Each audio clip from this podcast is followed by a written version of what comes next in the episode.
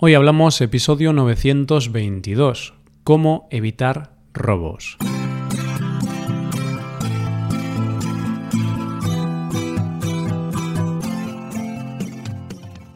Bienvenidos a Hoy Hablamos, el podcast para aprender español cada día. Hoy es viernes, así que hoy tenemos dos episodios. Por un lado tenemos un nuevo episodio del podcast Premium. En ese episodio comentaré un monólogo del humorista Luis Piedraíta un humorista muy famoso en España. Para escuchar este episodio tienes que ser suscriptor premium. Hazte suscriptor premium en hoyhablamos.com. Por otro lado, en este episodio del podcast diario, Paco y yo vamos a dar algunos consejos y recomendaciones para evitar los robos. ¿Qué hábitos tienes en tu día a día para que no te roben en el metro, oyente? Hoy hablamos de los robos.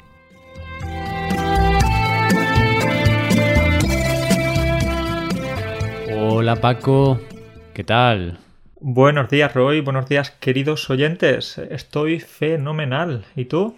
Muy bien, muy bien. No me puedo quejar. Podría quejarme, pero no lo voy a hacer. no puedes quejarte porque tienes ahí a una persona en la habitación apuntándote con la pistola, diciéndote, no, no te quejes. claro, exactamente. No, no, no, no. No puedo quejarme porque mi vida va muy bien, pero podría quejarme porque tengo la habilidad de quejarme. Todos los humanos tenemos esta habilidad. Así que podría hacerlo, podría usarla. Pero no, no voy a usarla hoy, Paco.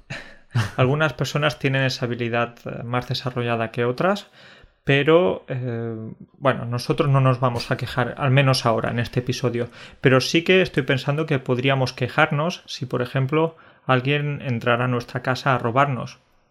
Hombre, sería lo mínimo, ¿no? Le diría, oiga, usted, mm, no me parece bien que me esté robando. Yo me quejaría. Si encuentro a un ladrón en mi casa, pues le, le diría que no me parece bien. O sea, me parece lo, lo normal.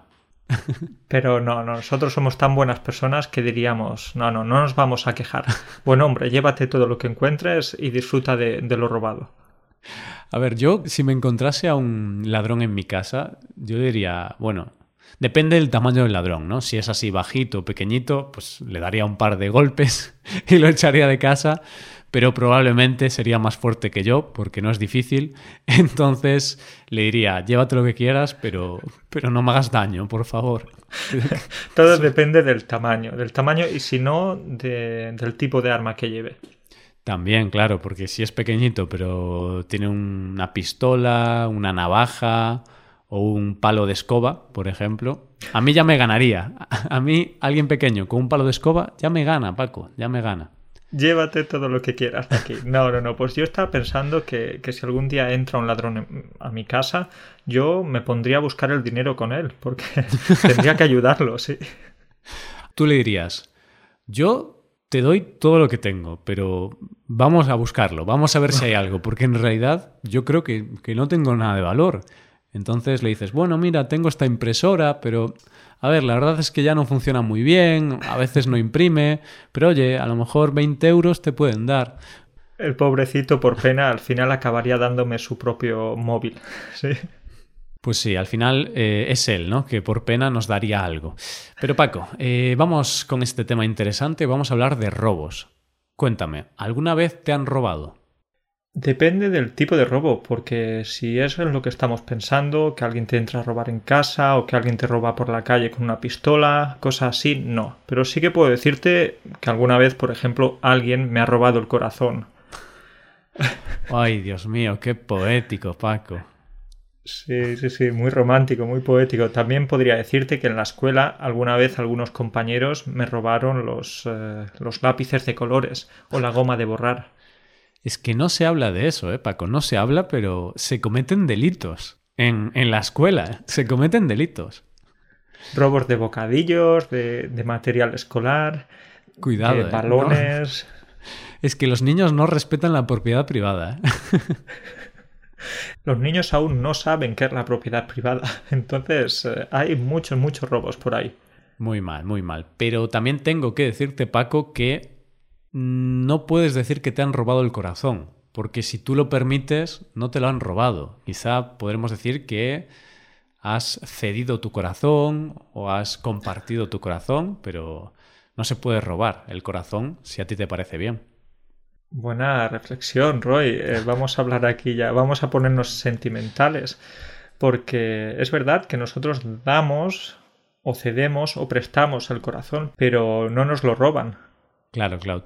bueno, pero vamos al tema. Entonces, ¿nunca te han robado nada material? ¿Nunca han entrado en tu casa a robar? ¿Nunca te han robado por la calle? ¿O sin que te dieras cuenta te quitaron algo del bolsillo? Nunca.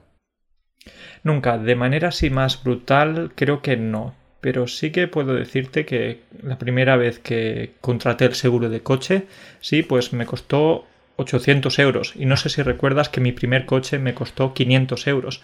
Entonces creo que el seguro me robó, me robó a mano armada. Eso es un robo en toda regla. O sea, legalmente no es un robo, pero en la práctica casi podemos considerarlo robo, porque pagar 800 euros por por el seguro es que en España, cuando no tienes experiencia al conducir, cuando es tu primer año de carné, el seguro es, es un robo, es un robo. Es un robo, pero al final tú aceptas ser robado. Aceptas porque sabes que si conduces por la ciudad sin seguro puedes tener algún problema, principalmente. Aceptas porque no hay otra opción, Paco. Efectivamente, Roy, ahí no queda otra opción. Pero bueno, hemos hablado de algunos pequeños robos que he sufrido en mi vida. ¿Tú has sufrido alguno? Pues sí, Paco, yo he sufrido un robo, pero un robo real, ¿vale? No estas cosas del seguro de coche y tal, porque eso al final no son robos eh, según la ley, pero sí que he sufrido un robo y es que me robaron la mochila, no sé si te acuerdas. me acuerdo, me acuerdo, la famosa historia de tu mochila. ¿Qué pasó? ¿Puedes refrescarnos la memoria? Ya fue hace mucho tiempo, creo que fue en el 2018, me parece. Em, de hecho, hablamos de esto. Hay un episodio así gracioso que lo pueden escuchar los oyentes sobre mi experiencia de este robo y es el episodio 372, ¿vale? Entonces, en el episodio 372 hablé un poquito de eso y simplemente estábamos, si mal no recuerdo, eh, yo había ido a otra ciudad a celebrar San Juan por la noche en una playa estábamos por la noche en la playa, mm, bebiendo un poquito de alcohol, ¿no? Charlando, divirtiéndonos. Yo tenía mi mochila, la tenía en el suelo, la tenía muy cerca de mí, pero hubo un momento que nos alejamos un poquito de la mochila, dos metros, tres metros, y lo que pasó es que de repente, en un momento dado, vi hacia las mochilas que teníamos y mi mochila no estaba. Y la de mi amigo tampoco. Entonces, a mí y a mi amigo nos robaron la, nuestras mochilas. Una pena, Paco. Uy, ¿y qué había en esa mochila? Me imagino pues que algo de alcohol, alguna mm, toalla. No, el alcohol ya estaba en nuestro cuerpo. Al menos luego pudimos ahogar nuestras penas en alcohol. no, había, ahora no recuerdo bien, pero unas gafas de sol, eh, tenía la cartera con algo de dinero, con mi DNI, con mi tarjeta de crédito, Mm, no perdí mucho dinero, a lo mejor, no sé, perdí 50 euros o algo así entre, entre el valor de las gafas, de la ropa que tenía dentro y tal. Como ves, no compro ropa ni gafas muy caras. Sí, como, como veo, la ropa y las gafas eran del mercadillo. Casi, casi, pero no. Pues eso, que no perdí mucho dinero. Así que sí, me han robado, pero no ha sido una experiencia muy terrible y sé que entre la audiencia de este podcast habrá experiencias muchísimo peores a esta, ¿no? Porque además fue un robo sin violencia. En realidad no fue un robo. Si hablamos con términos legales, es un hurto, porque según la ley un robo es cuando hay intimidación o violencia y un hurto es cuando no existe esa intimidación o esa violencia. Entonces, si te cogen algo sin que te des cuenta, Técnicamente, según la ley, es un hurto, aunque nosotros en el día a día le llamamos robo a todo. Así que podemos decir de esta manera que a ti te hurtaron. No te robaron, sino te hurtaron. Sí, pero suena muy raro eso. O sea, no se usa. Lo usaría un juez si yo fuera a juicio. diría, me han robado. Y el juez diría, no, no, le han hurtado.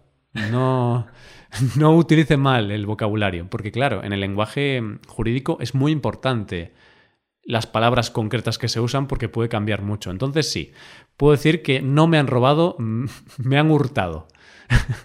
Pero suena muy raro, ¿eh? a mí me suena muy raro, Paco. De esta manera vamos a tener que ir para atrás en el tiempo y cambiar el, el título del episodio. Ahora será El hurto de la mochila de Roy. Claro, y en este episodio pues tendríamos que decir cómo evitar los hurtos, no los robos. Pero bueno, también vamos a hablar de robos, porque a veces pueden robarte con intimidación, que eso ya sería un robo. Si te amenazan, si te intimidan, eso sí que ya se considera robo. Entonces, Paco, vamos ya a la parte práctica.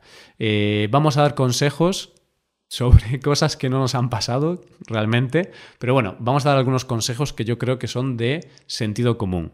Consejos para que no te roben o para que no te hurten. Vale, Roy, se me ocurren muchas ideas, pero en primer lugar creo que el más efectivo es ser pobre, es decir, no tener nada de valor. De esa manera el ladrón no va a poder robarte nada.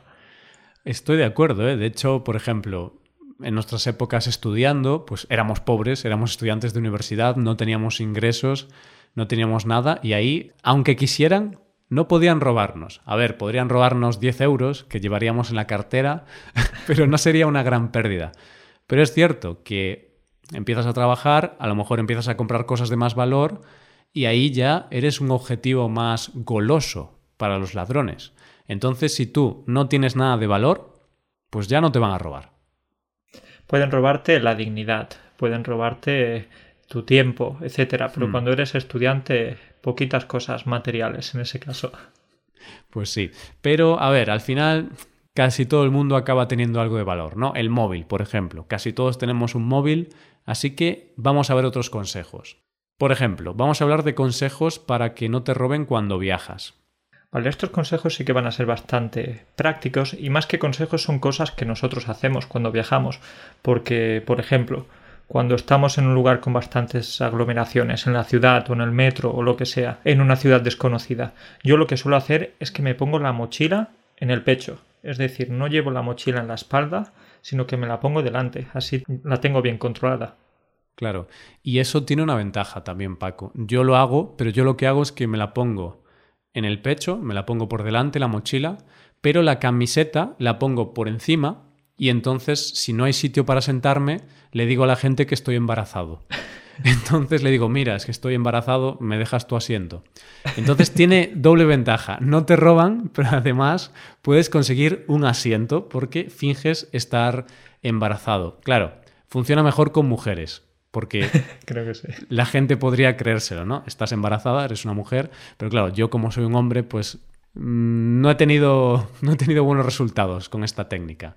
Pero fuera bromas. Ahora, en serio, bueno, algunas veces eh, te has dejado el pelo bastante largo, de esta manera quizás podrían confundirte con, una mujer embarazada. Pues sí, podría ser, podría ser, pero ahora ya en serio sí que es un buen consejo. Y yo no me pongo la mochila delante exactamente, pero sí que me la pongo como de lado para tenerla bien controlada. Todo lo que tengamos que se pueda abrir, como mochilas, bolsos y demás objetos, hay que llevarlos delante o, o de una, de una forma que puedas controlarlo tú y si alguien mete la mano, pues veas la mano y se la cortes, como a Jamie Lannister. Esto es un pedazo spoiler. Uy, bueno, es el 2020, ¿no? Supongo que la gente ya habrá visto eh, Juego de Tronos. No, y quizás no es tan, tan spoiler, no, no estás destripando nada tan importante al fin y al cabo. No has dicho cómo acabó la serie, no has dicho que al final eh, no, Danieris... No no. no, no, no, no, no, Paco, tampoco, tampoco hay que pasarse. Pues eso, que mochila adelante para tenerla bien controlada. También hay otra cosa, ¿no? Que mmm, algunas personas lo que hacen cuando hay grandes aglomeraciones en el metro o por la calle también eh, en lugar de llevar una mochila o llevar la cartera en el bolsillo, porque también pueden meterte la mano en el bolsillo, pues lo que hacen es que llevan como una riñonera o una mochila interior, por decir de alguna forma. Una riñonera es como, como un... no sé cómo describirlo, Paco. ¿Cómo describirías riñonera? Quizás un tipo de bolso pequeñito que llevas eh, alrededor de la cintura. Normalmente en España lleva una riñonera la gente que quiere llevar el móvil o el tabaco o algo así, pero no tiene bolsillos en ese momento o hmm. simplemente le parece más cómodo en verano no llevar un bolso externo o un, algo así más grande. Claro, pues eso, una riñonera, pues lo que tú has dicho. Y hay algunas que son como muy, muy pequeñitas, muy finas, entonces las puedes llevar debajo de tu camiseta y ni se nota que las llevas puestas. Entonces es útil para, para guardar el dinero, el pasaporte. También hay gente que guarda a lo mejor el dinero en la suela del zapato. es otra opción. Esto yo puedo decirte que cuando era más joven, alguna vez cuando fui de fiesta y no quería llevarme la cartera o algo así, me ponía el DNI y algo de dinero en el zapato, es decir, eh, lo ponía ahí, eso como no ocupaba mucho espacio o no era incómodo, porque como te decía, pues llevaba poquito dinero y solo el DNI, es decir, la tarjeta de identidad, así que no causaba ningún tipo de problema. Claro, eso funciona si no llevas mucho dinero. Si llevas eh, 3.000 euros en billetes de 50, pues vas a ir incómodo porque te va a abultar mucho en el zapato. Claro, y evidentemente tampoco podrías llevar monedas, porque las monedas todo, el tiempo ahí clavándose en, la planta del pie sería bastante incómodo. No, no, no funcionaría bien. Vale, pues, ¿qué más consejos? Eh, por ejemplo, ya hemos visto lo de las aglomeraciones, ¿no? Lo básico, controlar bien nuestras pertenencias, toda la vista, eh, podemos llevar así alguna, algún objeto para, para esconder mejor el monedero y las cosas más importantes. Y ahora podemos hablar un poco de la ciudad en general. Y en la ciudad en general, por ejemplo, yo creo que es importante no ir por callejones oscuros, por sitios que no hay nadie. Y claro, si no hay nadie, es más fácil que te roben, porque si un ladrón te ve y estás ahí en un callejón que no hay nadie, pues dice, voy a robarle. Sí, eh, No es muy atractivo eso de ir a las 2 de la madrugada por un barrio oscuro, sin nada de luz, con, en un lugar en el que no conoces. Yo estoy pensando ahora que hace unos días vi por aquí, por mi ciudad, en un barrio más o menos peligroso, vi a una familia de turistas y es verdad que no era muy tarde, pero se metieron creo que por accidente en un barrio peligroso. Yo iba en el coche y me dio ganas de pararme y decirle chicos, venga, subid, subid al coche conmigo, ¿no? Pero oye, espero que hayan sobrevivido. Espero que sigan vivos ahora. Claro, claro, porque ese es otro tema. A veces en las ciudades hay barrios que son bastante problemáticos, que, suelen ser barrios donde siempre hay algún problema de robos, de delincuencia, y en la medida de lo posible, pues es mejor evitar ir por esos barrios. O bueno, si vas por ellos, pues tienes que ir sin muchas pertenencias. Porque claro, si tú vas por un barrio problemático y vas con tu iPhone, con tus gafas Ray-Ban, es que vas pidiendo guerra, Paco, vas pidiendo guerra. En ese caso deberías contratar a Mike Tyson o yo que sé, a un guardaespaldas así bastante fuerte para que te protegiera porque, uff, eh, métete en uno de esos barrios complicados con tantas cosas de valor. Claro, claro, tienes que andar con cuidado. Y bueno, luego lo que, lo que decíamos antes en el metro también, cuando estás en la ciudad también tienes que tener a la vista tus pertenencias. Por ejemplo, en el bar. Es típico que te sientas en el bar, dejas la mochila en la, en la silla, a tu lado, pero a lo mejor estás hablando de forma muy efusiva con tus amigos y no te das cuenta y va alguien y coge la mochila. Entonces siempre hay que tenerlo de alguna forma que lo tengas ahí cerca de ti y que nadie pueda meter la mano tenemos que seguir la regla de Jamie Lannister. Tus cosas tienen que estar donde tú puedas cortar la mano de tu ladrón. Esa es mi. Es una teoría que me acabo de inventar, pero tiene sentido. La próxima vez cuando me esté tomando una tapa ahí en una terraza voy a pensar en esta teoría. Además, otra cosa que no haré será dejar el móvil encima de la mesa. Eso es como un regalito para los ladrones. Pasan por ahí al lado, ven que en la mesa hay tres o cuatro móviles y nada, ya tiene ahí pagada la hipoteca de ese mes.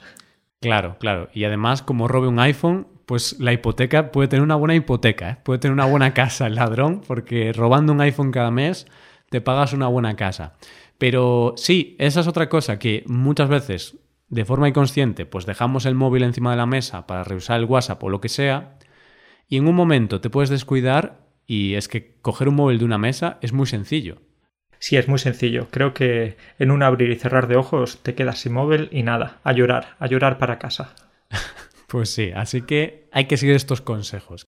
Especialmente en algunos lugares, como sabes, que son más peligrosos o en los que suele haber más robos. Por ejemplo, en las playas, ¿sí? Uy, las playas, Paco, es que si no quieres que te roben, pues no vayas a la playa. ¿Para qué vas? Para que vas a la playa. Luego te quejas de que te roban. si ya lo sabías.